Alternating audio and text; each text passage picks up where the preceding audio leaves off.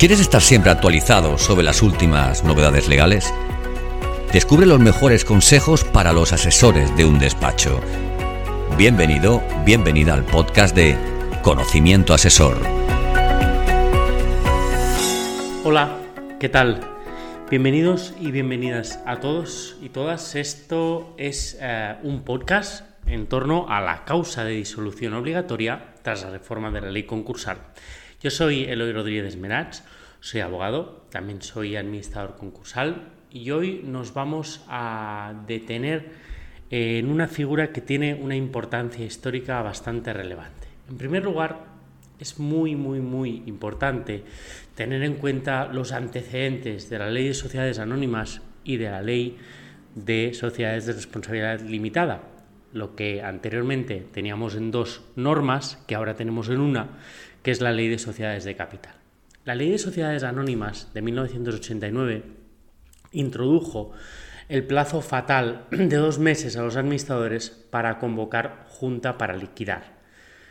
Este plazo decimos que es fatal porque al no hacerlo eso habilitaba a los acreedores a instar la condena solidaria de aquellos para las deudas sociales. En ese momento el régimen concursal distinguía entre quiebra y suspensión de pagos, pero dichas soluciones eran facultativas. En este sentido, el artículo 262.5 de la Ley de Sociedades Anónimas, que ya en aquel momento era un texto refundido, era muy severo. Entonces llegábamos un poco a la, a la discusión sobre si cabía una solución concursal alternativa. En aquel momento no teníamos tan claras las diferencias entre un concepto y otro y por tanto es cuando podemos hablar de la bifurcación entre el concepto de disolución y el concepto de, insolvencia. Hay que decir que en cuanto a la insolvencia, la suspensión de pagos como mecanismo iba encaramado al convenio con los acreedores, es decir, era el antecedente histórico del convenio. No era mecanismo de sustitución de la disolución. Y eso no lo decimos nosotros, sino que en realidad es a través de sentencias del Tribunal Supremo de la época. Estamos hablando de los años 90. En cuanto a la quiebra, esta se debía de solicitar con el mismo plazo que el de disolución. Y si no se hacía así, había una responsabilidad de los administradores. Entonces, en este sentido, vemos la bifurcación clara entre la disolución, es decir, la causa de disolución y el plazo de dos meses para convocar junta, y la situación de quiebra o de insolvencia que te da dos meses también para declararla. ¿no?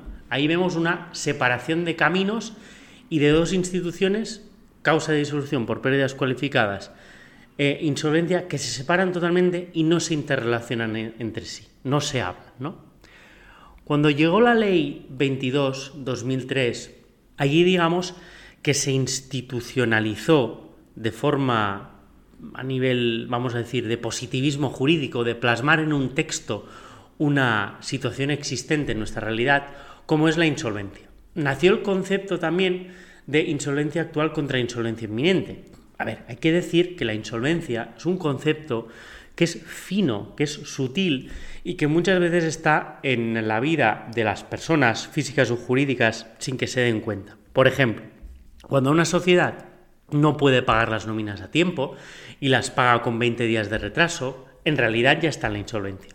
Cuando una persona, un autónomo, no puede pagar el alquiler de su despacho, oficina, taller a tiempo, pues está en insolvencia. Cuando hay una empresa que le debe una paga extra a cuatro o cinco trabajadores, en realidad está en la insolvencia. Y eso lo está porque no ha podido o no puede atender con regularidad y puntualidad sus obligaciones bueno, en realidad eh, decimos que está en la insolvencia de forma rotunda, pero puede ser que no, ¿no? Pero eh, eso es un gran indicio, ¿no? Lo que sí que, demuestra, y lo dice la ley concursal, ya lo decía en 2003, es que se está en la insolvencia cuando sobresees tus obligaciones tributarias. Si ya no puedes pagar tus tributos, cotizaciones de seguridad social, pues desde luego que ya se te da una presunción de insolvencia, ¿no? Entonces, ese es el concepto de insolvencia. Y tenemos la dualidad de si es actual o inminente. Actual es cuando está sucediendo ahora mismo, en cuyo caso tienes dos meses para declarar el concurso o para instalar un mecanismo preconcursal. Inminente es cuando eres un buen empresario, y hay que decirlo así, y ya prevés que a futuro no vas a llegar. ¿no? A partir de esta ley 22-2003, que es la primera ley concursal, nace la, diferenciación clara entre causa de disolución e insolvencia. ¿no? Tenemos la, definición de, insolvencia contra la definición de las eh, pérdidas cualificadas que generan la, causa de disolución. La, insolvencia ha estado y está recogido en eh, la ley concursal en el artículo 2 desde hace muchísimo, desde el inicio, de hecho. Hay que tener en cuenta que hay diferentes escenarios en los que eh, pueden converger de algún modo la causa de disolución por pérdidas cualificadas y la insolvencia. Podemos, por ejemplo, tener unas pérdidas cualificadas, pero no tener una situación de insolvencia. Esto yo diría que es poco común, porque en general, si tú ya tienes unas pérdidas cualificadas, tiene pinta de que quizás estés rondando la insolvencia. Por otro lado, puedes tener una insolvencia sin pérdidas cualificadas. Eso yo creo que es mucho más común, ¿no? Porque tal y como ya digo, en realidad la situación de insolvencia es mucho más sutil. Em, es decir, es verdad que se puede llegar a, ver y a analizar de forma contable, pero a veces la insolvencia ya está allí y contablemente no podemos hacer ningún análisis porque no tenemos nada o casi nada, ¿no?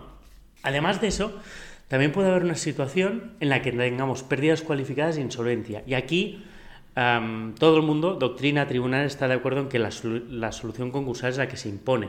Es decir, si tú tienes pérdidas cualificadas, tienes situación de insolvencia, no hay que instar la disolución, sino que hay que instar el concurso. Hay escenarios aún más complejos, pero yo creo que tampoco no, pueden ser obra de un podcast de este tipo porque en realidad hay escenarios consecutivos o impuros que tienden a haber una sucesión de, eventos donde quizás primero hay insolvencia y luego pérdidas cualificadas, o quizás primero hay pérdidas cualificadas y luego insolvencia. En definitiva, que no, no nos daría para eh, poder hacer un podcast con eso, sino seguramente ya sería un webinar o otro tipo de formato. ¿no?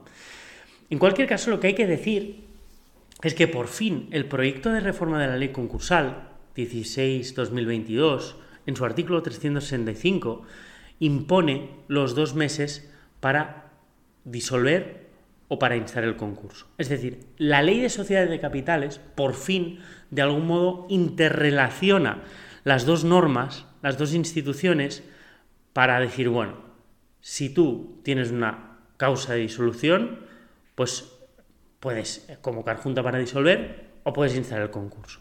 Y además de todo eso, y eso es, realmente la reforma de la ley concursal que ha implicado una reforma de la ley de sociedades de capital, de algún modo el, 5 bis, bueno, anterior 5 bis que ahora no existe, pero el preconcurso, podríamos decir, es suficiente para no ser responsable de las deudas. Es decir, cuando vemos que hay una situación de pérdidas cualificadas, instamos un preconcurso, instamos un mecanismo preconcursal. Em, ¿Vamos a responder de las deudas? Pues con la nueva ley no vamos a responder. Es decir, va a ser un mecanismo suficiente. ¿no? Y esto es muy interesante porque el propio nuevo 613 de la ley concursal ya te suspende el deber de convocar junta cuando tú instas un mecanismo preconcursal. En cualquier caso, es una gran noticia que por fin las dos instituciones se relacionen entre sí, que las dos normas se interpelen y que de algún modo el administrador pues pueda tener un poco más de guía, más de GPS para saber a dónde ir a parar si tiene cualquier tipo de situación. Muchas gracias por todo, espero de serles de ayuda. Gracias por escuchar este nuevo episodio del podcast de Conocimiento Asesor. Si te ha gustado este contenido, escríbenos una reseña en Apple. Queremos saber tu opinión. Valora el capítulo, compártelo, súmate a nuestro podcast, haciendo que otros profesionales como tú lo conozcan. Y sobre todo, no olvides seguirnos en tu plataforma de podcast habitual para ser el primero o la primera en enterarte de los nuevos episodios de Conocimiento Asesor.